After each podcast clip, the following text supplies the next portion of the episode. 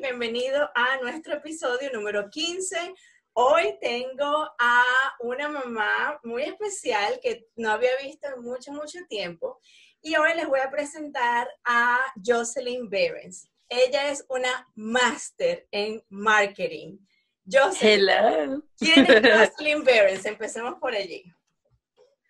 Bueno, ¿quién soy? Es que soy muchas cosas soy, soy mamá, soy esposa, soy, soy boss lady. o sea, soy Esa sería la primera, boss lady y después el resto.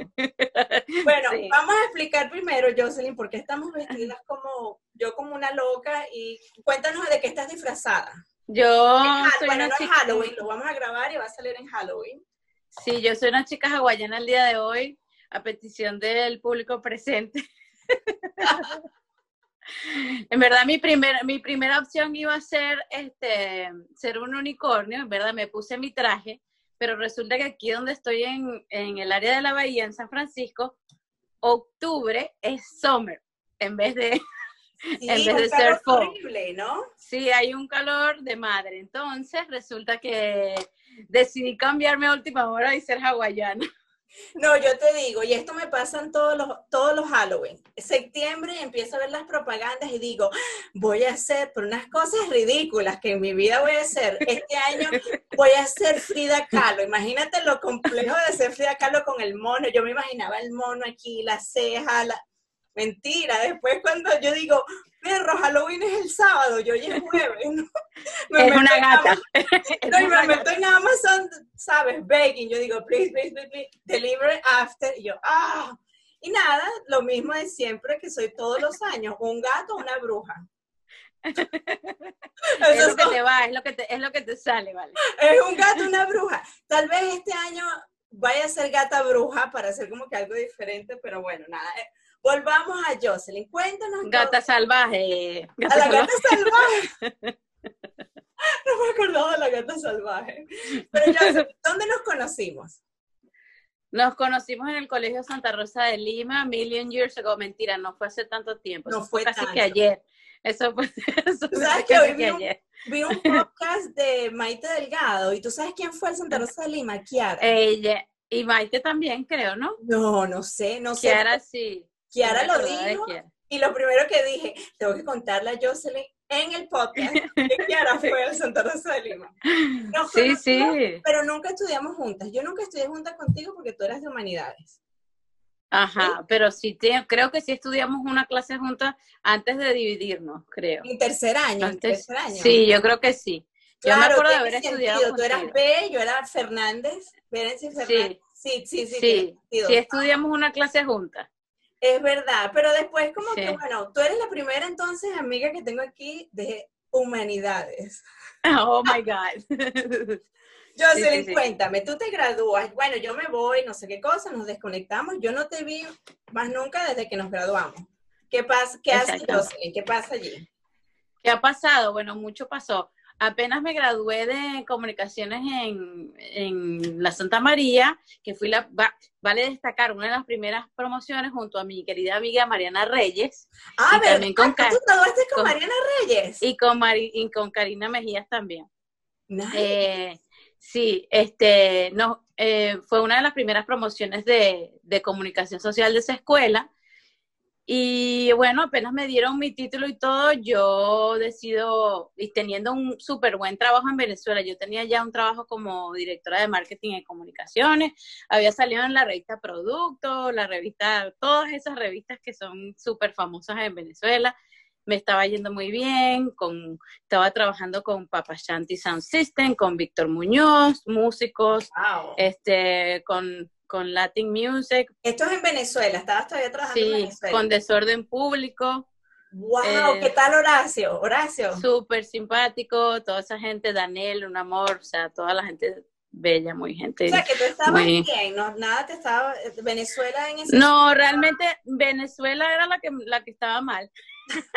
tú bien Venezuela mal.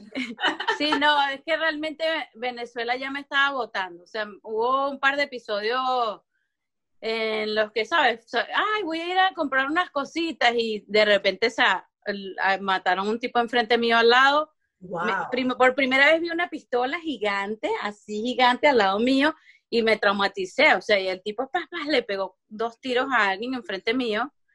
Eh, y entonces fue así como que, ¿sabes? Yo no, no estoy preparada para esto. No sé si la gente cree que esto es normal aquí, pero yo no, no, no. No, eso es, no, sí, porque yo todavía tengo familia en Venezuela y, ellos a veces cuentan unos cuentos y yo digo, no te asustes, no, bueno, yo no, sé, uno se acostumbra, no es que uno se acostumbra, eso es una cosa horrible de decir, pero eh, bueno, es un desastre. Entonces, es lo que.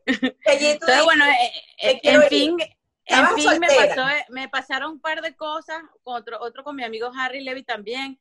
Ese, ella, ese ya fue demasiado terrorífico, que él estaba manejando dos pistolas para que... Y, no, no, no. O sea, y, él empezó a tocar corneta y no se paró y no les abrió, pero si les hubiese abierto, quién sabe que no estaríamos aquí para cortar.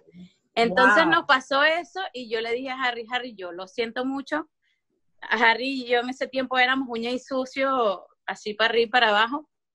Y yo lo siento mucho, pero yo me tengo que ir. Yo no, no sé. Entonces yo me iba a ir de vacaciones. Yo me vine para acá con mi maletica de vacaciones. Yo no me despedí de nadie porque yo venía de vacaciones. En mi trabajo, yo les dije, yo sigo trabajando desde allá, una cosa remota, no sé qué. Eso yo me acuerdo ver tu Instagram y eras una de las pocas que estaba trabajando remotamente.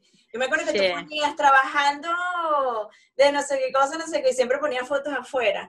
Y yo decía, Ay, qué rico lo que está haciendo Jocelyn. Nunca, nunca le paraba mucho, pero me gustaba ver que, yo decía, ¿dónde estará trabajando hoy? Me gustaba ver el mapa. Sí, la verdad es que, bueno, ese es con mi, con mi trabajo el, el que perdí ahorita en la pandemia. Me tuve seis, años con ellos y de los seis años, cinco fueron remotos. Wow, ok, yo, pero espérate, tú vas, tú te vienes a, te vienes a ¿a dónde vienes cuando te vas de ah, Llego a Miami, llego a Miami y llegando a Miami, pues, este, me quedo con mis hermanos que estaban todos allá. Em, empiezo a, hacer cosas con mi hermano porque él tenía eh, Miami de noche y empezamos a hacer cosas con shows, conciertos, empiezo a hacer cobertura como de, de, con, la, con la página web de él y hacer cosas en, en los nightclubs. Pero tú siempre fuiste, Jocelyn, la más farandulera de yo me acuerdo. Súper farandulera. Súper farandulera que, que ustedes, bueno, y, y, cuando ustedes empezaron a estudiar comunicación social, que me acuerdo que tienes razón, y era la primera promoción que estaba entrando en el, era la primera de, de esa universidad de, de la Santa María, me acuerdo que era la primera promoción. Y yo me acuerdo que yo siempre veía, yo decía, comunicación social, yo, ¿qué, qué hacen comunicación social? Y mira la importancia, todo el mundo que fue eh, y eso, y ahora comunicación social está, ¿cómo se llama? y bueno, yo tuve la oportunidad de hacer muchas cosas. Yo trabajé en Unión Radio, trabajé en Puma TV, que era nuestra, era nuestra NTV. Que te voy a decir, súper bien hecho, Puma TV. Y, y, yo, y yo me vino a los Estados Unidos cuando cuando estaba en esa época de Puma TV, MTV, todo eso, Puma TV no tenía nada que envidiarle a MTV. Perdón. Exacto, no. Era súper buena calidad y, me encantaba el marketing y el nombre también. Bueno, obviamente, no sé si el. Viene, del Puma, sí, el Puma era dueño del canal. Luego se lo vende a, a Unión Radio y luego no sé qué pasó, porque yo me fui. Pero no sé. o sea, ¿en qué año te vas? ¿En qué año te vas de vacaciones? En el, en el 2006, pero yo trabajé con el Grupo Unión Radio hasta el 2003, porque no sé si te acuerdas que hubo una huelga nacional y también un montón de gente perdió su trabajo porque estuvimos parados como por tres, cuatro meses sin, sin hacer nada. En una de esas marchando todo el tiempo con pitos y banderas y yo salía a marchar, por supuesto. No, no, porque tú, porque ese es yo, si, si tú necesitas una protesta, una mano, un cartel, un cartelito, una cosa, yo vengo. Con tu bandera y tu cartelito. Te voy a decir, no has cambiado para nada desde que te conocí, desde que, te, desde que nos graduamos. Y la gente que no nos está mirando, sino que nos está escuchando en el podcast, después pueden mirarte en el YouTube. Tú tienes una sonrisa, Jocelyn, que la gente o la odia o la ama. Tú eres como, ¿cómo se llama? Eh, ¿Cómo se llama la de Pretty Woman? Esa actriz que... Eh, ay, como Julia Roberts. Julia Roberts. Así que la gente dice, qué sonrisa tan bello. Y la gente dice, no, vale, porque tú estás todo el tiempo, y me encanta porque yo no me acuerdo un momento de que estábamos, que nos veíamos en el colegio, que tú estuvieras de mal humor o que te hubiera dicho. Yo tampoco me acuerdo de que tú estuvieras de mal humor, déjame decirte. ¿Verdad? Yo, sí, yo era muy, yo siempre he sido. Yo creo que tú, yo creo que tú, Raima y yo éramos como, como picaflores, no sé como que salíamos en todas las fotos. sí, sí. Y yo inventé el moco de pavo, ¿te acuerdas del moco de pavo? sí, sí, sí, Yo no sé por qué yo no me fui por comunicación social, porque yo dije... sí, era súper comunicadora, total. Siempre, pero mi papá se hubiera muerto. Mi papá quería que yo fuera ingeniera, porque mi, mi hermano se graduó en la, en la, Simón de, de ingeniero electrónico, entonces, claro, mi familia estaban esperando, ¿te acuerdas que en Venezuela o eres ingeniero o arquitecto? Ya. Sí, sí, sí. Doctor, abogado. doctor. Lo único que servía, sí, entonces, este, ok, vamos a volver a Jocelyn. Entonces, estás aquí en Miami y, ¿qué pasa? Estoy en Miami y mis amigas, mi hermano no, mentira, porque mi hermano estaba totalmente en contra, pero mis amigas y, empieza, y mi hermana empieza, no, que métete en, American Singles para que consigas un novio y no sé qué. Yo venía de haber terminado con mi novio toda la vida, que ya estaba hasta Venezolano. aquí. Yo, pues yo me quería casar, yo quería como que un futuro o lo que sea. Y esto, esto es una locura, porque te digo, la verdad es que la gente se tiene que casar de 30 para arriba. Olvídate de casarte a los veintipico porque te vas a divorciar. Es muy poco. Alerta, pendiente, te lo digo. Pues Jocelyn Beres. O sea, yo, yo, yo pienso que es así. O sea, uno a los 25 o 26 por ahí, uno como que como que todavía no. De repente te encuentras un compañero de vida que cambia contigo y chévere. Pues, sí, yo no te digo que no pase. Sí, yo me casé a los 21 y fue una cosa que no. Ay, mira, qué belleza. Y nunca pensé que podría tener, de verdad, pero yo estaba bien segura de, y, y, siempre habían esas conversaciones uncomfortable. And what do you want? Y yo estaba, porque ahí es donde vamos. Entonces, tú vas a American Single y empiezas a ver, ¿tenías alguna idea de decir, bueno, voy a poner un hispano o, o no te importaba? No, no, yo, salí, salí con muchísimo, eh, salí con muchísimo, yo hasta he salido también en televisión hablando de esto porque soy la queen de, de los online dating, o sea, yo, yo, salí con gente de toda Latinoamérica, o sea, salí con, o sea, tú eras salí con, salí con muchachos peruanos que él se enamoró y me, o sea, le digo, ay, sí, me encanta Jaime, Bailey. Me trajo 10 libros de Jaime Bailey, o sea, una, una llama con, con, con, con, tres toneladas de ceviche, o sea, no le pude decir que, que, me gustaba porque él llegó con y yo, pero este hombre, ¿qué le pasó? Entonces, pero también me di cuenta, o sea, que yo no necesito un fan, yo necesito un compañero de vida. entonces, bueno, él, él rodó, pero no, y también tú tienes una personalidad que, que, muchos hombres, y no me importa, lo voy a decir, se, se intimidan. Se intimidan. Se intimidan Y, y, no importa y piensan como, no, no sé ahorita, yo creo que ahorita los hombres están viendo más esa parte. No sé si es algo cultural, pero yo, por ejemplo, no, no puedo salir con un, con un latino porque los latinos como que no tenían que, no sé, nunca sentía que ellos iban a estar atraídos a mí porque no era la típica latina, ¿sabes? Sí, tampoco yo soy la típica latina y, uno, y uno se formó como con mucha, uno se formó con mucha influencia de los Estados Unidos, realmente. Sí, entonces eh, yo estaba como que más calmada con un americano porque yo siempre pensaba, bueno, no todos los hombres son así, pero siempre tenía esa impresión, yo digo, ay, pero es que si salgo con un latino va a decir como que, bueno, este no tiene... No, a mí lo que más me gusta es que saben limpiar, se lavan la ropa, o sea, no, yo, no, nací, no, no nací el día y que sí, mi amor, ¿qué quieres para cenar? O sea, la tendedera al, hombre, hello, how you doing, no. O sea, trabajo, eh, me produzco y encima te tengo que... Yo lo hago, lo hago con muchísimo amor porque me sale, pero no es una expectativa, ¿entiendes? Lo hago con muchísimo amor y muchas veces lo espero con una cena y chévere y muchas veces le digo, me vas a llevar a comer.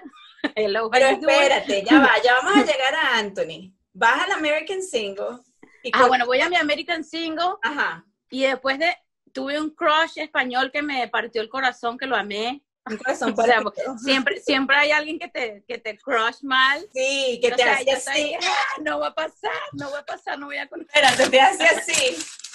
sí. sí, tuve un crush, o sea, y el tipo lo más bello, un Ken es un, era un Ken y todavía lo sigue siendo, creo yo.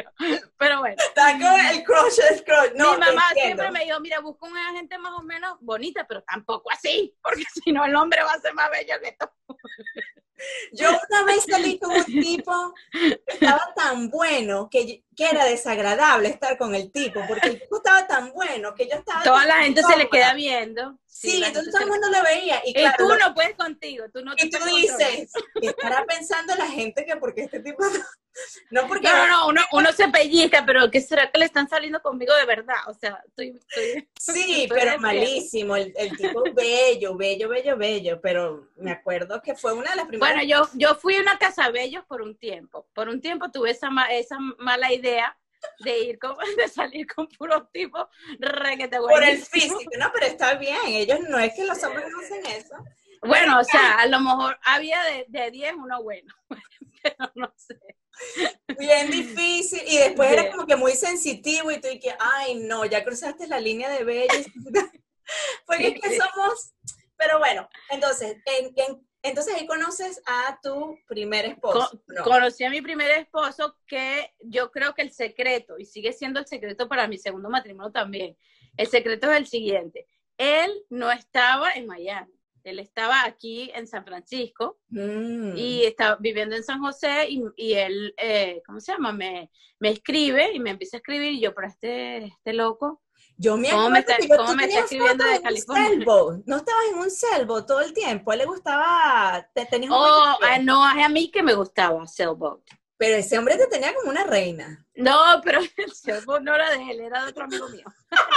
okay. una, te, una te tiene amigos y te tiene, y te tiene buenas conexiones. No, es que es que claro, el, el es, de, un venezolano, de un amigo mío venezolano. Ah, ok. Bueno, entonces siguiendo al, al primer esposo, porque eh, siguiendo, que ir al primer esposo, segundo. Ajá. Llegué, me mudo para acá. O sea, primero digo, ay, bueno, voy a ir a visitarlo, ¿verdad? Le, le digo, voy a ir a a visitar y como tengo una prima que vive aquí en San Francisco, pues cero, ¿sabes? Porque puede ser un loco, puede ser que... Porque no era Airbnb ni nada de eso. No, me quedé en casa de mi prima, ¿verdad? Vine a conocerlo, le dije a mi prima, no, es que voy a conocer a un chico y tal, él me va a ir a buscar, papá. Entonces, bueno, lo conozco, a mi prima le dije una mentira que no sé para qué, porque mi prima más, más liberal no puede ser, pero yo dije, no, es que nosotros nos conocimos en una conferencia. Para que no pensara, para que no, no para, que no pensara, para que no pensara que era un psicópata, ¿sabes? no, vamos a volvernos a ver. Sí, sí, nos medio conocimos allá y bueno. Ya yo le hice un Google, Después yo le dije que le dije la verdad, obviamente, pero anyway, me, lo vengo a conocer, nos caemos buenísimo, yo encantada con él y resulta que, bueno, pasó cuatro meses le digo a mi familia que me voy a mudar, tú sabes el horror, se va a mudar con una persona sin casarse, ¿qué es esto? ¿A tu familia era bien conservadora en eso? Sí, bueno, yo creo que casi todos los venezolanos son así, pues. ¿Cómo que la niña, la niña se va a mudar con un tipo? y uno de, y uno de 26 años, o sea, una señora. Y que tú, pero ya va, porque tú tienes dos, tú tienes hermanas y hermanos. no me acuerdo si tú eras, tú tenías hermanos mayores. Muy sí, sí. Muy mayores, 12 años mayor que yo. Que sí, no me acuerdo. O sea, tú eres la bebé, claro, y ahí es cuando tu mamá dice, ya no vuelve con la maletica. ya no vuelve con la maletica. Bueno, yo renuncié por teléfono, todo eso, o sea, yo... Y entonces me vine a vivir para acá, después de estar allá con mis hermanos, y, y viví con él y tal. Cuatro me en cuatro meses que vivimos juntos, él me pidió matrimonio en diciembre, Wow. O sea, yo me vine para acá, en, para acá o sea, viviendo no, me pidió matrimonio en noviembre, perdón. Me, me, vengo para acá en julio, me pide matrimonio en, noviembre y me caso en diciembre. Que se me vencía la visa de turista el 25, una cosa así. ¡Qué cómico! O sea, entonces, bueno, y obviamente estos eran otros tiempos que, que tú te casabas y era súper fácil, ¿cómo se llama? Hacerte los papeles y eso. Sí, bueno, no sé si no es si es difícil ahorita, yo creo que igual es. Pero... bueno, es caro y no es así que uno se casa, no, tienes que pasar entrevistas y, es estresante. Ah, bueno, yo pasé entrevistas, yo pasé entrevistas y todas esas cosas. ¿Cuánto tiempo estuviste casada? La, gente te tiene que hacer affidavits y todo. Yo estuve seis años casada. Y nunca bebés ni nada, ¿eh? nunca pensaron. sí pensamos tener bebés, pero no se sentía bien. Yo no, yo pensaba, yo pensar que un bebé va a arreglar esta situación, pues no me parece. Claro, te sentiste, bueno, y eran muchos cambios también, yo Como que, no me sentía, no me sentía que estábamos bien como para traer también un bebé, como que peleábamos mucho, él tenía un carácter muy fuerte, yo también, o sea, eran como dos alfas juntos, ¿me entiendes? Sí, Entonces Él, él mandaba y yo mandaba, porque yo no soy muy, boss lady. no soy muy sedita que digamos. Entonces, entonces él que no, este año no vamos a viajar. ¿Qué? ¿Sabes? O sea, típicas cosas que, que, que tú y que, o no, o sea, ¿cómo que no vamos a viajar? Eh, y, ven acá, y el divorcio, vamos, dime el, apellido que me encanta, Blackwood. Eh, Thomas Blackwood se llamó mi primer esposo. Bello el nombre. Su, su, familia, su familia espectacular. La verdad que me, me dolió más perder a la familia. y fue fácil, yo sé, divorciar. No, para nada. Imagínate, yo estoy sola por acá. Bueno, estaba, porque ya tengo a mi hermano por acá y obviamente mi hija. Claro, y ahí te quedaste seis años con él y te empiezas. Pero yo estaba aquí sola. Mis hermanos, este, bueno, múdate para Miami. Lo primero que te dice.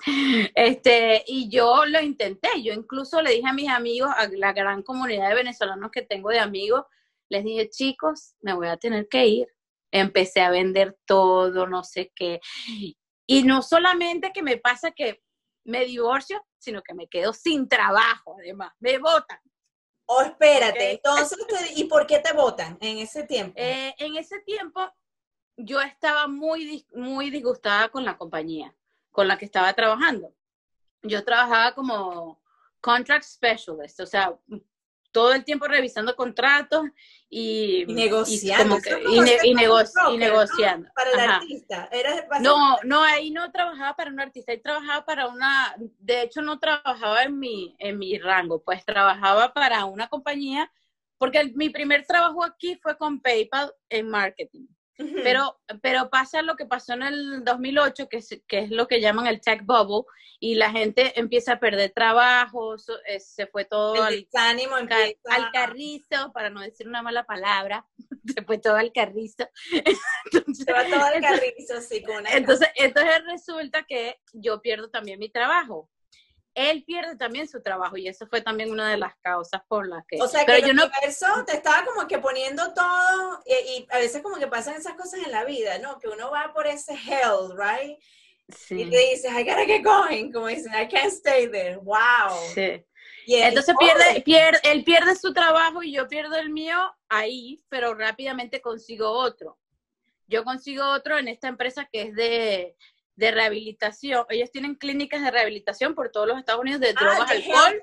que Sí, de drogas, alcohol y de, o sea, de niños con problemas de conducta, de qué más, de mm, bulimia, de... O sea, que era un marketing heavy, porque tú te pones a ver, no es lo mismo hacer un marketing para alguien Felicidad y eso, marketing persuasivo, no sé si eso es una palabra en español, persuasivo. Bueno, y ahí, y en esa compañía tampoco me tocaba mucho hacer marketing porque no, no sé, o sea, me, emplearon para otra cosa. No estaba como que no estaba en mi field, estaba haciendo contract negotiation y de, de a veces me decían, ay, puedes ayudarnos con esto para la página web, para hacer un poco de PR para esto, o te gustaría ver esto y ver, darnos un input.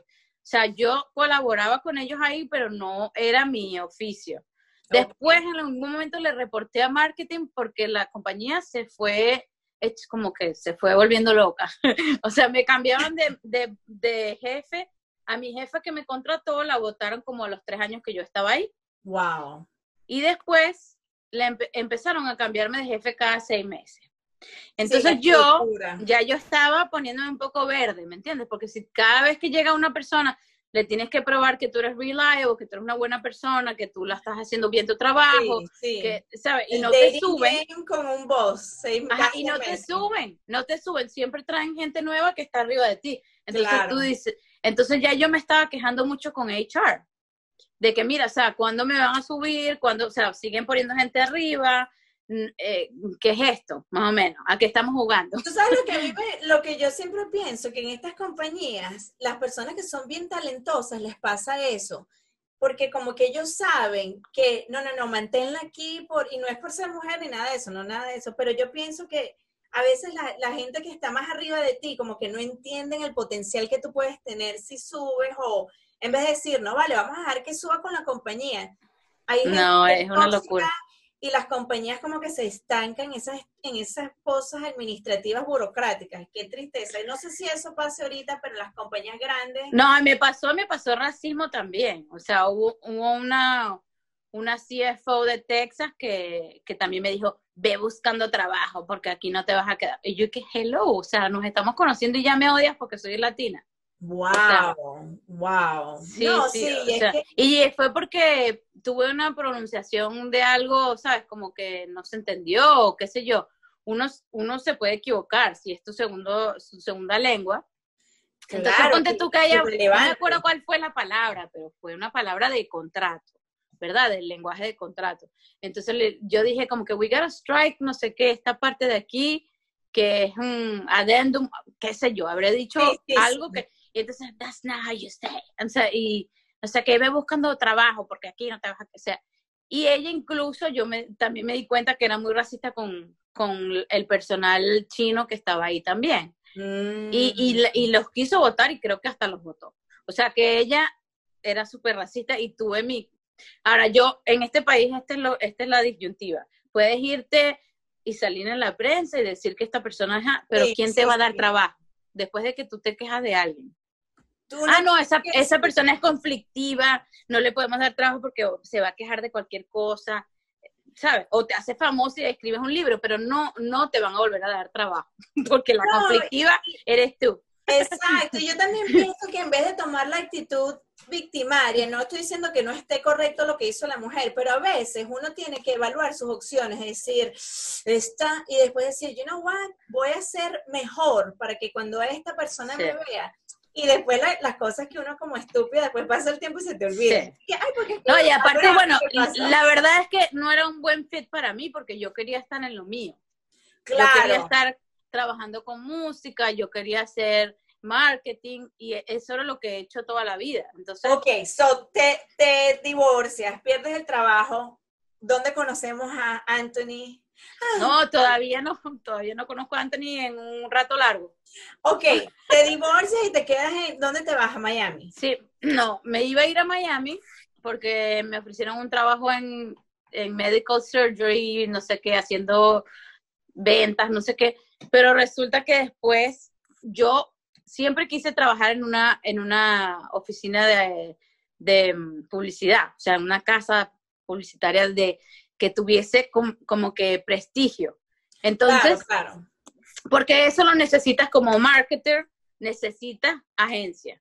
Y yo había trabajado in-house en agencia publicitaria, pero no tenía esa, esa experiencia. Entonces, ¿qué pasa? Conozco, em, o sea, a través de mi network, este, a, alguien, un venezolano que, que, que de apellido Pupio, que él me ayuda a que yo eh, eh, me entrevisté con YNR. YNR es, maneja la cuenta de Chevron. ¡Wow! o sea, que tú estabas como Mad Men. Y entonces yo, sí, o sea, yo quería, y yo viví en San Francisco y me vestía y me ponía mis cosas, o sea, yo viví eso que, que es llegar a una agencia de publicidad y ver a todo el mundo trabajando así como al lado del otro, o sea, como que viví my dream job y me di cuenta que lo odié. ¡Qué cómico! Sí, sí, porque tú entrabas y claro, sientes ese glamour que uno siente cuando entras a esos PR firms como los de Devil Sí, tal cual, o sea, y tenía, y, ¿sabes? y los y la cosa, y el, o sea, y qué chévere, y los brainstorming y todo, pero lo terminé odiando, o sea, y Claudia, que, que era mi jefe, ella que es muy buena amiga mía, gracias a Dios, yo le dije, Claudia, no puedo, no, no es para mí. O sea, el account, el account management, y, y, es que yo soy una persona que tiene las dos, las dos visiones. O sea, yo soy un Markham, una persona de marketing y comunicaciones. Si yo no puedo entrar en el territorio creativo, que es lo que hace una agencia el creativo, entonces hay algo mal para mí, o sea, no me siento bien, porque yo, yo escribo, yo, o sea, aparte de que puedo manejar a un cliente, también escribo, también me gusta decir que con qué color va esto. Eres una productora, o sea, eres, sí, pues, sí no, te entiendo porque alguna gente puede escribir, pero no pueden dirigir o, o, pueden producir. Y la diferencia entre un director, un productor y un escritor es completamente diferente. Y hay gente que tiene la magia de ser los tres y lo hacen mejor si lo hacen ellos solos, porque es diferente tu visión, explicarse a la otra persona, decir, mira, yo quiero este muñequito que no que yo Y además que hay mucho, hay mucho, ahí tienes que tener mucho tacto, o sea, eh, el creativo se puede ofender, o sea, ahí cada quien se pone su, su sombrero, ¿me entiendes? Sí, sí, sí. Entonces yo soy, yo soy el creativo, soy, este es el director de arte, tú eres, tú a tu terreno, yo al mío, y yo no podía con eso. O sea, para mí lo importante es que el cliente esté feliz, pero que le demos lo mejor que el grupo le pueda dar. Y, ¿Me entiendes? Entonces, y había mucho que manejar ahí de, de como que de, de que yo no puedo meterme en el, en el, territorio creativo, o yo no puedo opinar, o yo no sé de... ¿sabes? O sea, que era como hacer un pastel y tú ponías la harina, el otro ponía los huevos, y entonces si no se comunicaba no sabías si la harina y el huevo se lo habían puesto y no sabías cómo iba a salir ese pastel. Sí, bueno, más que todo es que no, es que en, en las agencias se respetan mucho los roles del creativo y del, o sea, mm. y de la, la, account manager. La account manager es como que, bueno, sabes, yo, yo le presento lo que los creativos van a hacer y siempre velando por el, por el, o sea, por el cliente, que el cliente obtenga lo que, la premisa que desea, ¿no? Claro, claro. Pero sí, hubo, hubo mucho, como que yo no, yo no, yo a mí, yo soy la mujer orquesta, ¿sabes? Y a mí me gusta meterme en todo. Me encanta eso, la mujer orquesta, me encanta. Y poder, tocar todas las, todas las cosas, ¿me entiendes? Entonces yo encontré mi lugar con, con Tango Multimedia, que fue después, yo, o sea, yo dejo este trabajo muy agradecida con Claudia y con todo el equipo. Son una gente maravillosa, los quise muchísimo, me encantó estar ahí porque además lo necesitaba, aprender cómo se hacía un trabajo de agencia. O sea, que para mí fue como un, ¿cómo te dice? Como una escuela. como una escuela, exacto. Entonces, yo feliz y tal, pero estaba tan obstinada que agarré mis cachachas y me fui seis meses de viaje por el mundo. O sea, Qué rico, ¿a dónde fuiste? renté mi carro, renté mi casa, casi que todo, o sea. Tuviste un breakdown, tú dices, ya. y, ya. y como estaba divorciada, tenía un medio novio ahí que, que, no me cuadraba para lo dejé, todo, dejé todo. No el crush, no el crush. no, el crush, el crush no. ¿A dónde te fuiste en esos seis meses?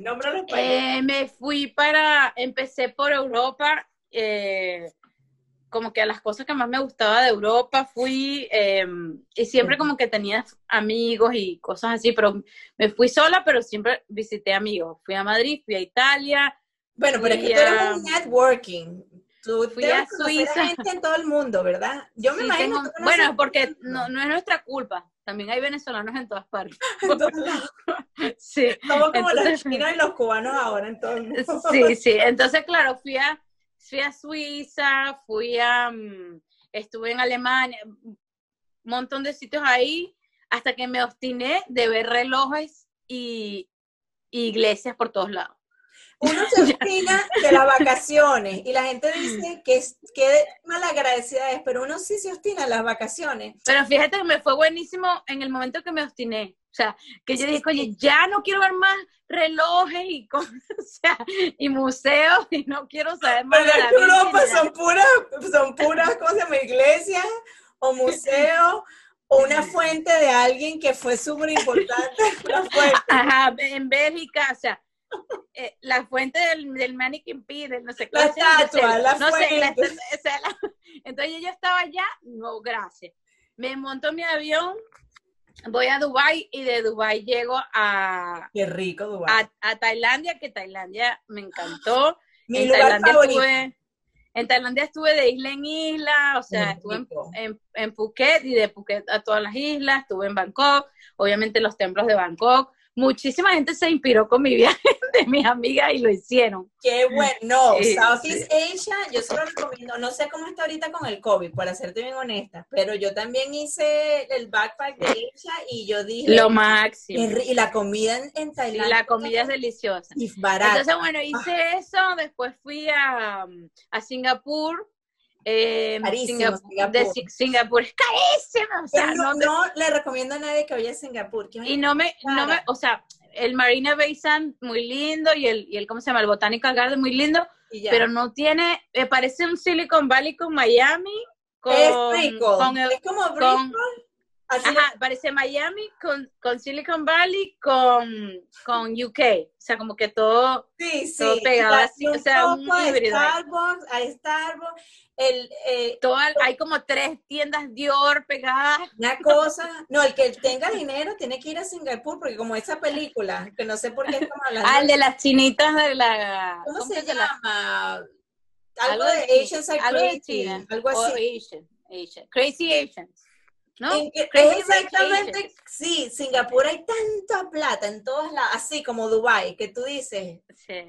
que está, y los ves todos, a, a, mí me encantaba ver los chinos vestidos que tenían literalmente 20 mil dólares puestos, yo digo, perro, que sí, Sí, sí, de los zapatos Gucci, la cartera Dior, los zapatos Louis Vuitton, la bolsa Louis Vuitton, o sea, no, no, no, sí, sí, demasiado.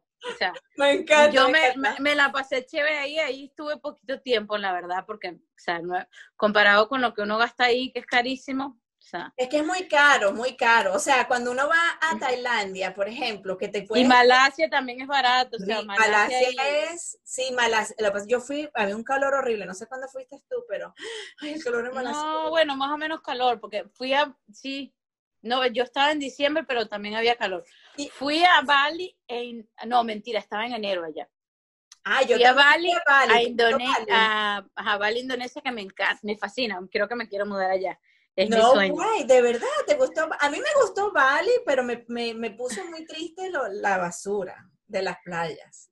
Ah, sí, yo no vi con tanta Bueno, yo fui hace dos años, debe ser que... ah, yo no fui hace dos años, fui hace mil años ya. Por eso fue Fue en el 2013. Ah, no, sí. O el 14, 14. Y Bali, bueno, me encantó. Es, es, porque lo que pasa es que en Malasia, no sé si lo dice, dije bien, ellos son o hindús o islámicos.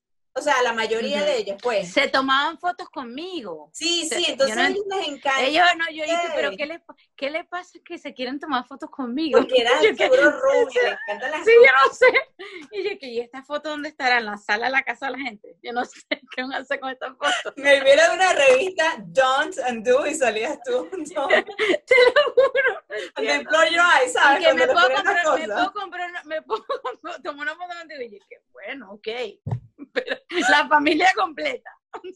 Seguro estás en una, en una foto ya en Asia, están tus ojos así cerrados y es algo que, un champú, una cosa, porque las, los, los advertisements de, allá en Asia no tenían ni pies ni cabeza. Todo era, todo es una, un muñequito bailando. A ellos les encanta. Ah, bueno, hablando de muñequitos bailando, después de Bali fui a Tokio, que ahí es sí, ¿verdad? ¡Wow! Yo no he ido. ¿Y qué tal? No, Tokio es como que otro planeta. Eh, llegaste a Pokémon Land. O sea, ¿Fuiste al restaurante de los robots? ¿Fuiste al restaurante no, de los robots? No, no fui a un restaurante de los robots. No sé cuál es ese. Tokio, ¿no? Carísimo, pero bueno, me la pasé genial, la verdad. Qué eh, hay un lugar como de, Shinjuku, que es como de puras tapas. Que es me acordaste de Yuki, la que estuvo con nosotros. la Yuki en el lugar de Yuki, Shinjuku. Shinjuku, ok. Entonces, Shinjuku, ¿qué era? es un lugar de tapa, uno al lado de la otra mínima, así. O sea, este es un lugar, aquí te venden, no, toma tal. y así, y el bar más pequeño es así como que este cuadrito así, o sea, esto. y, te, y te venden, o sea, de todo, más que un mule, lo que te quieras tomar margarita, hay una cuadrita así. y, o sea, lugares de karaoke así mínimos también. ¿Y qué, ¿y qué tal los japoneses? Eh, cuando muy, muy decentes, muy educados este, o sea, le preguntas dónde está el baño y los tipos te llevan al baño. Y yo, hello, quería que me diera la dirección, no que me llevara. ¿Y has ido a China, yo sé? No fui a China, te voy a decir por qué no fui, porque yo estaba viviendo en San Francisco, al lado del barrio chino, y me sentía en China. es literalmente igualito a un barrio chino. Entonces yo digo, mira, no, no los extraño, no, no sé cómo será su país, si será lindo y todo. Puede que sea barrio chino. sea que sea bellísimo y todo, pero no. No fui ni a China ni a la India porque también tengo muchísimos amigos hindú eh, y no, no, extrañaba ver. Bueno, y fuiste a Bali, que ellos tienen muchísimos, ¿cómo se llama? Templos hindú, que eso es lo, fascinante. Me gustaría ir a Calcuta alguna vez o, o, a ver el, el Taj Mahal y eso, pero tampoco es un lugar donde puedes ir sola. Es mejor ir acompañada. No, y tienes que ir bien, tienes que ir bien de salud, tienes, y ahorita con este COVID, de verdad que como uno como que se le quitan las ganas. Ay, ya, ya ahora creo que no va, no va a pasar por... Sí, pero ni hablemos de eso porque nos vamos a hablar de, vamos a seguir con, investigando tu vida. Ok, entonces, empiezas a, ¿cuándo conocemos a Mr. Piñata? bueno, yo vengo de mi viaje, todo lo que sé yo, o sea, em, estoy trabajando y chévere y entre, entre Pinata y, y, mi ex, cualquier cantidad de, de nulos. Hasta japoneses que hubieron. Que no, que no iban para el baile. Pero yo estaba saliendo con un, con un muchacho que era más allá de alcohólico, o sea, más todo el tiempo rumba y, lo llamaban tapitas, no estaba todo el día. Y yo, y yo le decía a mi mamá, pero no, yo tengo que salirme de esto, porque esto, esto, ¿De dónde era? ¿De dónde era? un peligro gringo, bello también, muy lindo él, como de 10 pies el muchachito. Pero tomaba mucho, ¿no te gustaba sí, Sí, no me gustaba eso y, y, yo, o sea, y él era obses conmigo, o sea, pero yo le digo, mira, yo voy a ser tu amiga, yo voy a ser tu amiga, pero no, no vamos a tener relaciones ni nada ya, por Me imagino que te habrá llamado el siguiente día, yes, I want to be your friend, sure. No, no, o sea, él, él accedió a ser mi amigo, pero después cuando yo conozco a Anthony por internet, que lo conocí en OkCupid, okay, que todavía... OkCupid todavía está, OkCupid.com todavía sirve. ¿Qué tal te pareció la experiencia para que eh, Mira, salí con mucha gente antes de llegar al, al a Piñata. Anthony, porque Anthony además, él fue el que me escribió a mí, yo no le escribí a él. Y él me escribe porque yo puse cosas como que, ah, me encanta la, la película La vida es bella, no sé qué, el italiano, no sé qué. Y él me empieza a hablar en italiano y yo, este señor, hablándome en italiano. Pero yo, ¿de dónde son tus papás? ¿De dónde es el apellido Berens? Es alemán. Yo sí, tú también te ves, ¿y tus padres son? Bueno, no, alemana de, de las bajitas. los chiquitos. los alemanes grandes. De los, de los minions alemanes, ¿sabes? Sí, porque sí, sí, no, me da risa porque cuando la gente vea esto me va a decir, oye, pero qué tan chiquita Jocelyn. No, Jocelyn. Mínima. ok, bueno, entonces sigamos. Vas a OK Cupid. El, eh, Anthony habla cuántos idiomas? Anthony habla italiano, español e inglés. Y es bien súper buen mozo, no te voy a decir que no. Sí, sí, es cute, es cute. Y tú dices, wow. Me manda un mensaje y yo le veo la cara y yo digo, él es como el principito, porque él no es mi estilo, es como, es como un muñequito, o sea, él es bello, pero, pero es flaco, se ve buena gente. No es un tipo fortachón así gigante como los que, los que habían estado en mi pasado. Los football players que tenía antes. Como, como los dude football players, high fivers. Uh, midhead, eso es lo que tenías. Tenías como midhead, los dos, así como... Entonces yo, yo, yo digo, ay, pero es como el principito. O sea, y tal cual que yo, todo nuestro primer año de, de amores, lo llamaba príncipe, porque es que le decía el, el príncipe, el príncipe. ¿dónde aprende todos estos idiomas? ¿Cómo aprende? Él tiene un máster en italiano porque su familia, por el lado de papá, vino de Italia. Y el papá de él no habla italiano. Ya es y él como que el pinata, ¿no? El pinata. Sí, él tenía como que esa, esa curiosidad por la cultura, por todo. Él sí conoció a su abuelo que hablaba italiano y pues le gustó mucho el idioma y tiene un, máster de, no sé si él fue a la Universidad de Yukon y a la Universidad de Davis, pero pregúntame wow, o sea, no fue a buscar Rosetta Stone, él y que no va a hacer el máster. sí, no sé cuál de los dos, de cuál de los dos es. No sé si es de Yukon o de, o de Davis, porque en Davis también estudió, entonces no, creo que es de Yukon. Fue un, un instant match, porque te voy a decir, cuando yo conocí a Peter, yo lo tengo que decir que yo, yo, yo no juego la lotería porque fui muy afortunada. Fue love at the first sight. ¿Tú te, ¿Tú te sentiste así con Anthony? Mira, sí, pero también yo tenía más, yo estaba más guarded también, o sea, pero mira lo que, lo, que pasó que también le pasó a mi primer esposo, o sea, él cuando me ah, empieza a hablar, él está en Maui visitando a su familia. Wow. O sea, que yo no lo, no lo podía ir a eliminar como eliminaba a todos los demás. que le decía, mira, vamos a tomarnos un café. Ah, ok, todavía, no sé. Ah, estás viviendo con tu mamá. Chao. ah, no sé. Bye. ah, estás agarrando, ah estás, agarrando el tenedor de esa forma. Bye. Ah, ah veías muchos defectos. Tú estabas. Sí. Ah, no tomas café. Bye. Ah. Sí, estabas como psicópata, pues, estabas en una... Ah, te la pasas en el gimnasio y no tienes tiempo para mí, bye. te pusiste muy exigente, ¿te parece? Sí, yo estaba por... Yo estaba muy loca, o sea, yo a todo el mundo lo eliminaba, de verdad que no le daba chance a nadie de conocerlo. Pero resulta que Anthony, al estar en Maui, y además, otra cosa de Anthony, no era un, un estereotipo americano que te habla hoy y no te habla en tres días.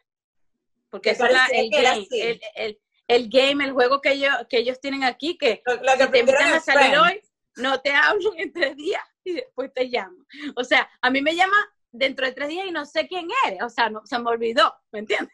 Sí, sí, sí, tienes, tienes, que llamarme, mira, llegaste a tu casa bien, ¿cómo está la mañana siguiente? ¿Cómo está? ¿Qué te vas a comer hoy? Pregúntame cosas durante el día. Y Anthony era super reporter todo el día. O sea, ay, ahorita voy a casa de mi primo, mira, no sé qué, mira qué tal el sol, mira aquí, te mando esta flor. Ah, no sé qué, cuando llegue te va a llevar no sé dónde. Ah, ay, qué lindo. Nunca, nunca, nunca dejó de hablar conmigo y me hizo sentir como en mi casa, o sea, porque así soy yo con mi familia y con mis amigos. O sea, mira, llegué, pa, pa, pa. O sea, como que sigo comunicándome. Cuando se rompe la comunicación es como que raro. ¿A ti te parece que tú pensabas en el hombre que tú querías? Porque ahorita estamos, estoy haciendo un curso con, eh, con Raima también, y ah, nos habla de la energía y todo eso, me encanta. Quiero que venga el podcast pronto. Y a mí me parece que tú eres una persona que tienes esa energía. Tú piensas, Jocelyn, que pensaste, quiero una persona que sea así, que sea artística, que sea esto.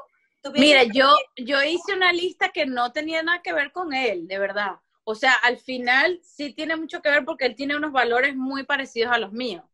Y no sé dónde leí que si tú, que es muy fácil saber con, si estás con la pareja correcta, porque si los dos miran a una persona que no tiene casa y dicen, cosas, dicen como, ay, pobrecito este señor, me da cosa, ¿cómo lo podremos ayudar? Y la otra persona también tiene empatía y dice, sí, ¿verdad? ¿Cómo habrá llegado a esa situación? Sería bueno poder... Pero si la otra persona dice que se busca un trabajo, ¿sabes? Ya tú sabes que no, y no tienen los mismos valores, pues. O puedes decir, este es el que es. Entonces, yo siento que con él, ¿sabes? Me, no, somos, somos de la misma calidad humana. O sea, nos preocupamos por la gente, nos preocupamos por nuestra familia. Eh, o sea, yo le mando dinero a mi mamá y él está pendiente de mi mamá, de mi familia, que, que, que, estén, que estén bien en Venezuela. Bueno, nos las tenemos que traer. O sea, cosas que no me pasaban con, con, mi familia, con mi este, esposo anterior, pues porque no, no lo entendía, no lo podía asimilar. Que, que como que...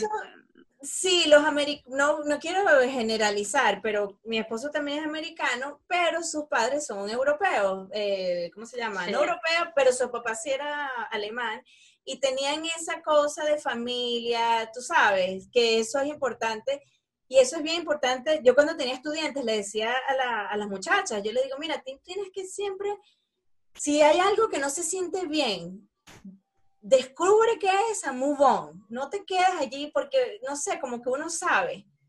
Sí. Uno sabe. ¿Cuánto tiempo ya tienes casada? Eh, se me olvidó.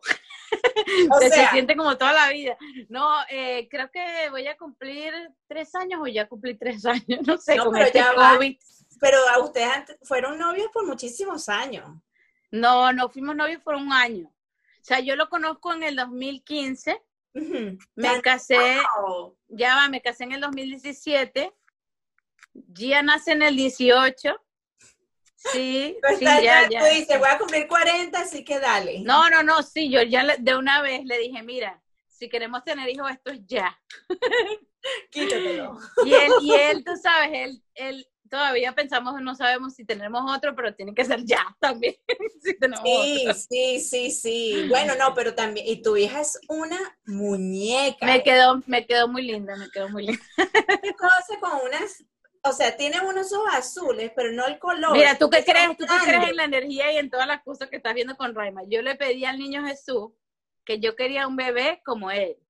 Es igualito al niño, Jesús. ella es idéntica al niño Jesús. O sea, los ojos así con, con el pelito rulito así y los ojos azules. Qué bella. Se ve que es un producto de amor. Te voy a decir, cuando yo vi la foto y yo no sé si eso es algo que uno puede decir que uno puede ver en fotos, pero yo sí a veces veo fotos de pareja y digo, se ven felices. No sé, eh. se ven que él la quiere a ella. Por cualquier gesto, no verbo, tú sabes, el, el estar, como también puedes ver la incomodidad con el otro, o sea, las fotos incómodas. Yo pienso que cuando uno ve una foto, uno ve mucho. Y siempre que veo tus fotos en Instagram, me encantaban porque Realmente no tenía muchas amigas en Venezuela en el Instagram, porque estoy nueva también en esta cosa del Instagram y esto de social media. Y me, yo veía la foto y decía, Jocelyn se ve feliz, qué rico. Estoy completamente feliz, de verdad. Los ojos, la sonrisa. Y se, y se nota, o sea, la verdad es que se nota de mi pareja anterior a esta, una gran paz en mi corazón y en mi vida. Qué rico que, que no, que no tiene que no tiene precio, porque además o sea, en mi otra, yo digo, en mi otra vida, en mi primera experiencia, en mi primer matrimonio, yo me sentía como que, ¿y será que la vida es así? O sea, ¿y será sí. que uno en verdad tiene que pasar por esto y sufrir así? O sea, yo pensaba que, bueno, maybe, maybe es así. Así es como se es, sí, porque maybe así es como, gente. Eh, maybe esto es lo que me tengo que conformar y es así, pues. Pero mi, ahora mi, mi vida es completamente feliz, o sea, no me, no me, me preocupan cosas externas, pero no me preocupa mi relación con mi marido, no me preocupa este sí, nada, nada de mi, de mi, familia, pues, o sea, no me preocupa, me preocupa quizás, no sé, que, bueno, que vamos a operar allí porque tiene una, una cuestión de, ella tiene un reflujo de la orina y se va a tener que hacer una operación. Entonces, eh, de eso me preocupo, ¿entiendes? Pero, y de las cosas que no puedes controlar. Que son externas, que son, pero es una gran como te digo, es un gran alivio no tenerte que preocupar por problemas dentro de tu matrimonio, porque eso pesa muchísimo. o sea, eso pesa demasiado. Llegar a una casa y sentir que tienes que ponerte otra máscara o sentir que es un doble trabajo, que eso es lo que me pasaba a mí. Yo sentía que como que tenía que seguir trabajando. cuando llegaba a mi Qué buena analogía, o sea, te sentías que si llegabas a la... Y eso es horrible, si llegas a tu casa y te sientes que tienes que estar trabajando, hay algo que tienes que identificar. Sí, eh, era, era súper... Bueno, Raima sabe, sabe más de la historia porque ella lo conoce y ella vivió con, eh, con, ¿cómo se llama? Todas las experiencias conmigo casi, ¿no? O sea, tú y Raima eh, son, muy, son muy amigas. Bueno, realmente no lo éramos allá, pero cuando yo llego a San José, o sea, el, el, apartamento de enfrente era el de Raima, una cosa Qué cómico, qué cómico como, como Raima nos estamos conectando todas y pienso como que ella es la que está... Bueno, ella, ella, ella, se, ella se fue para, para España, pero, pero somos muy amigas y bueno, aquí nos conectamos cuando ella estaba aquí. El, uno de los amigos de ella se volvió muy mejor amigo mío, que era con que yo iba a velerear. Entonces, bueno, o sea, ella de verdad que me ayudó mucho y sabe cómo, cómo fue la cosa. No, sí, Raima la estoy conociendo ahorita de una manera adulta, profesional, porque yo, ella fue de humanidades también, ¿sí? Sí. Sí. Bueno, y, Raima ha tenido aquí trabajos de, hasta en Google, o sea, ella trabajó de project manager, de todo. Increíble. Vamos a ver si se anima a hacer el podcast. Claro que sí se va a animar, seguro que sí. Tenemos una historia que contar y eh, la razón por qué eh, yo dije, tengo que tener a Jocelyn, tengo que tener a Jocelyn, porque sí te estaba viendo desde Instagram y siempre como te digo, cada vez que veo esa sonrisa, yo digo, qué rico. Cuando yo pienso, si yo tuviera que hacer una propaganda de Colgate, yo tú eres la primera que pienso, porque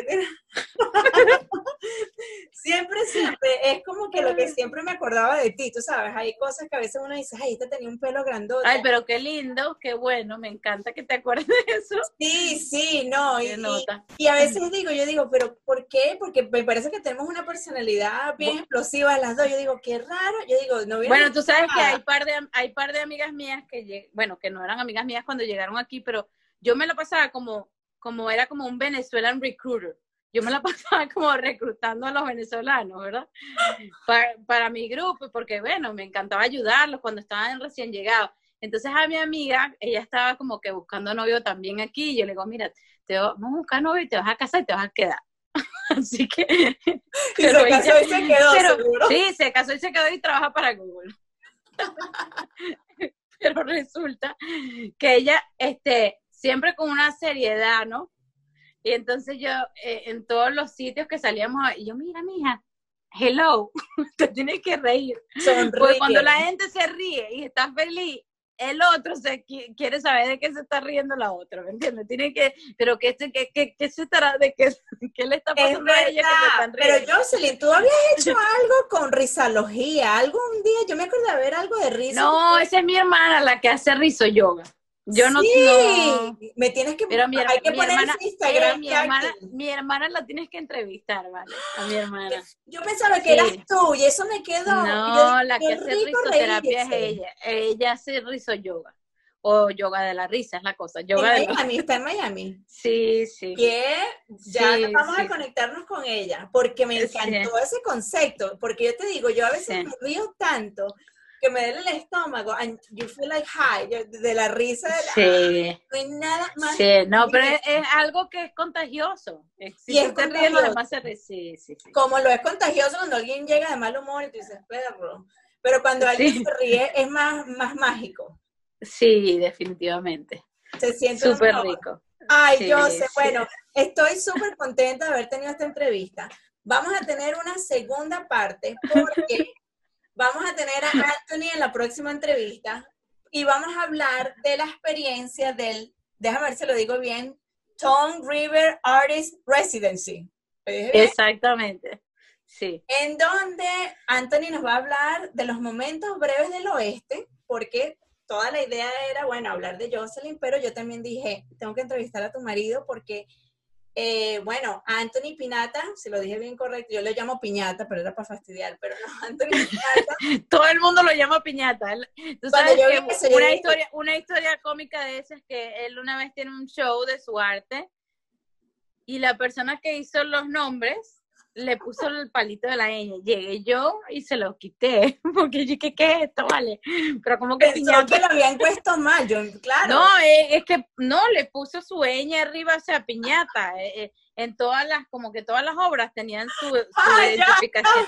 Y, y, yo quitándole el cosito de la ñ arriba, porque él es pinata, no piñata. Pero me encanta, me encanta. Pero bueno, esa es la razón por la cual yo no adopté el apellido. Jocelyn, no, el otro sí te quedaba. Bueno, Beres me gusta, pero me gusta el del esposo, el ex esposo. Blackwood.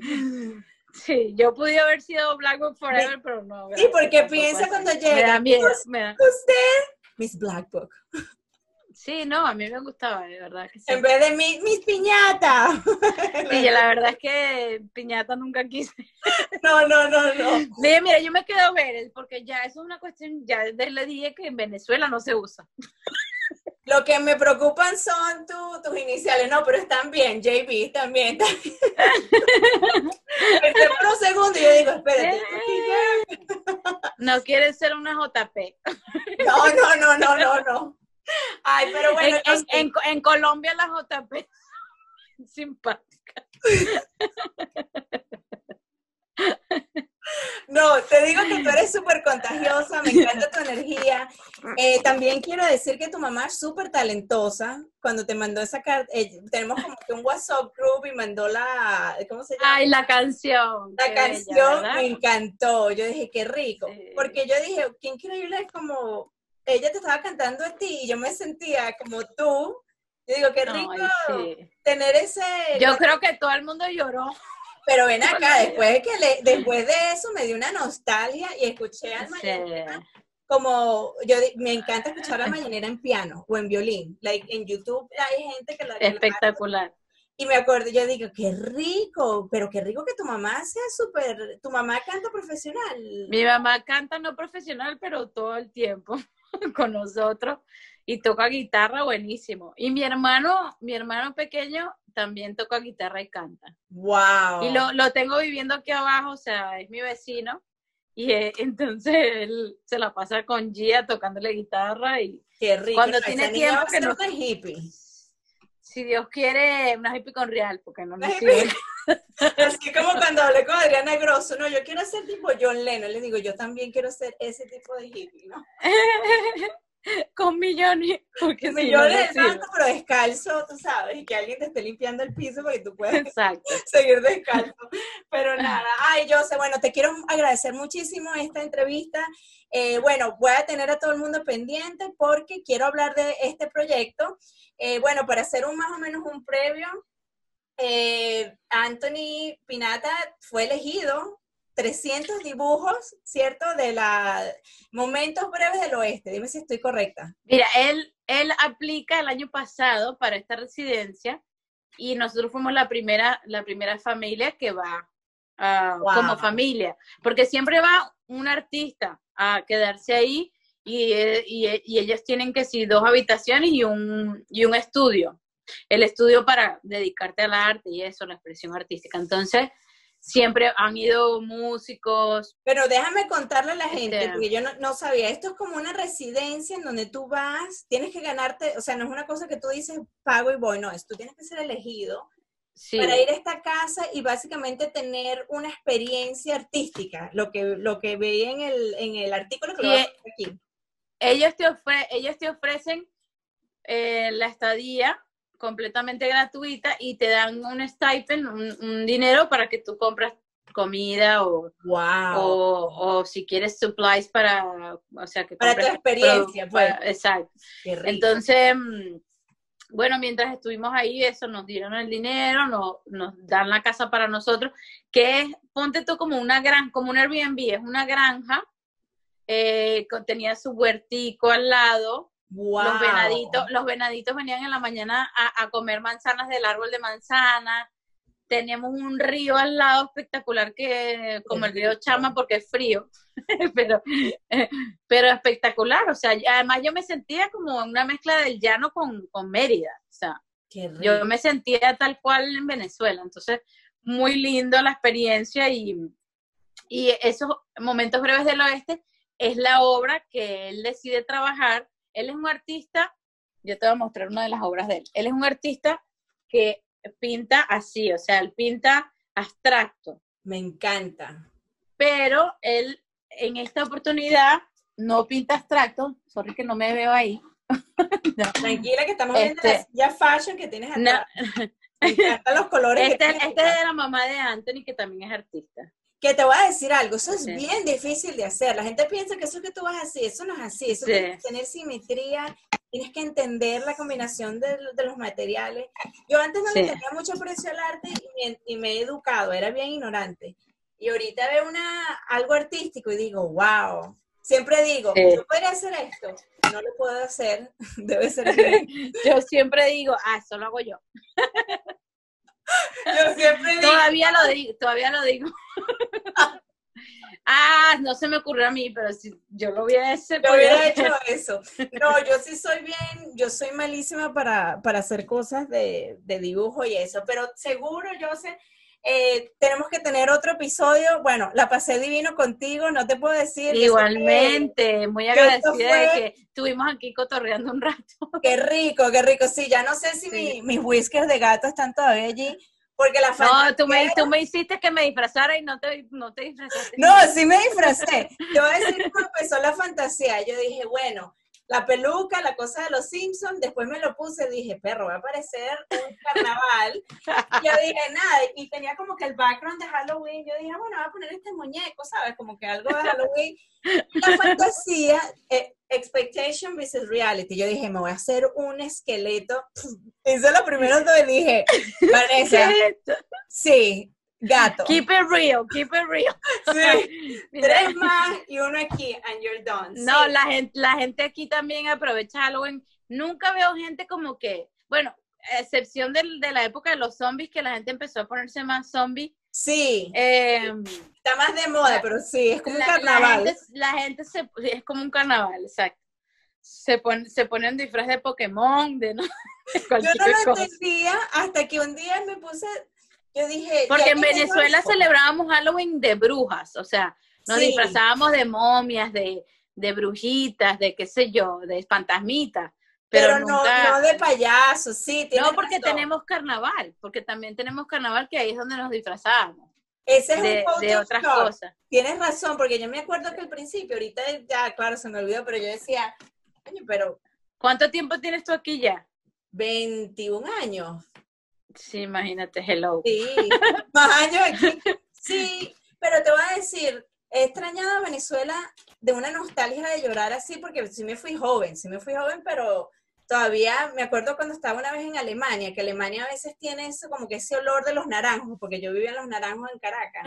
Sí. Y, y cuando estuve en China, mi amiga Dianita, Dianita, que también se graduó contigo, me mandó una poco, un poco de caramelos de venezolanos, porque en China que un pirulín, mira, es una cosa que, ¡ah! pero yo que, I'm so homesick, fue así como que la primera vez que me esa nostalgia, pero tú también tienes, ¿cuántos años tienes afuera? Como, sí, como 15, 16. Sí, pero tú sí, tú sí tienes a tu mamá y allá. Sí, muy bastante. Ay, te perdí, José. Ahí sí. ¿Dónde está más? este, sí, bueno, la última vez que fui fue en el 2016. Ah, sí, fuiste reciente. Pero porque se me, ya se, se, me venció el pasaporte, no sé, hay que hacer un papeleo y ahora con la bebé, el papeleo, la de bebé, la, no sé. Sí, no, y que es una cosa que, no es una cosa que tú dices, bueno, voy a hacer este proceso y va a pasar esto. Voy a hacer este proceso. Y no se sabe qué va a pasar. Es como tirar, como que cartas así. Bueno, yo creo que sí se puede, puede que se, me salga, ¿no? Es cuestión de hacerlo.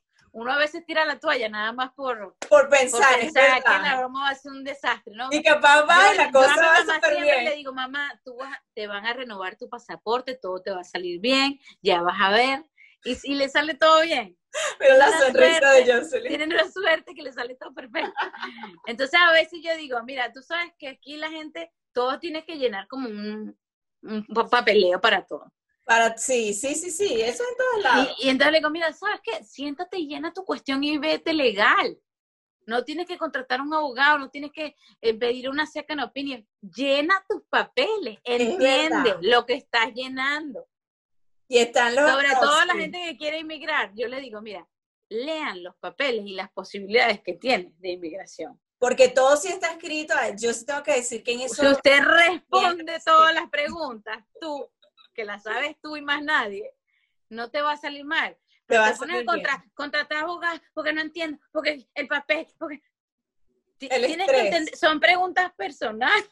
no son preguntas. Sí, sí, sí, no, yo te entiendo, pero mi mamá también a veces se pone, ah", que yo le digo, pero ya, todo va a salir bien, deja de preocuparte, de preocuparte. Pero eso Ocúpate y no te preocupes. Exactamente. Ay, yo sí, bueno, ¿qué te puedo decir? Fascinada. Eh, va, te voy a te contacto para la segunda parte. Claro que sí, un besote, saludos a todos los que nos escuchan, a nuestras amiguitas que si no nos escuchan, bueno, van a, van a tener problemas. Que no me escuchen a, mí. Oigan todo el chisme y el que viene. Vamos a ver quién es la siguiente víctima. Vamos a ver. Estoy estoy súper, súper emocionada con, con, que sigas entrevistando compañeras de clase. Qué bueno, porque te voy a decir que mis compañeras de clase qué calibre las que se graduaron. Qué este calibre, sí, sí, sí. Así que no. Muy interesante. Y, y, no tanto de calibre de, de que, ay, que soy famosa, no. de calibre de gente que tiene familia, que tiene sus hijos, todas, las todas, todas hemos, relativamente estamos bien, o sea, estamos felices, estamos con salud, y eso es algo... Lo más importante. Lo más importante. Ese es el éxito. Para mí ese es el éxito. Que no, no que tengas, no que tengas una casa gigante, lo miro un carro, no. Que tú seas feliz, que tú tengas, mira, como te digo yo, que puedas dormir, que puedas, ¿sabes? Que tengas una familia que tú te sientas feliz, eso, eso es lo que vale oro. Y más ahorita con la pandemia. La pandemia nos, nos ha o enseñado o reenseñado eso. Exactamente. Te quiero, yo. Bueno, yo también un abrazo, gracias por tenerme por acá y mucho éxito. Te quiero mucho. Yo también. Bye.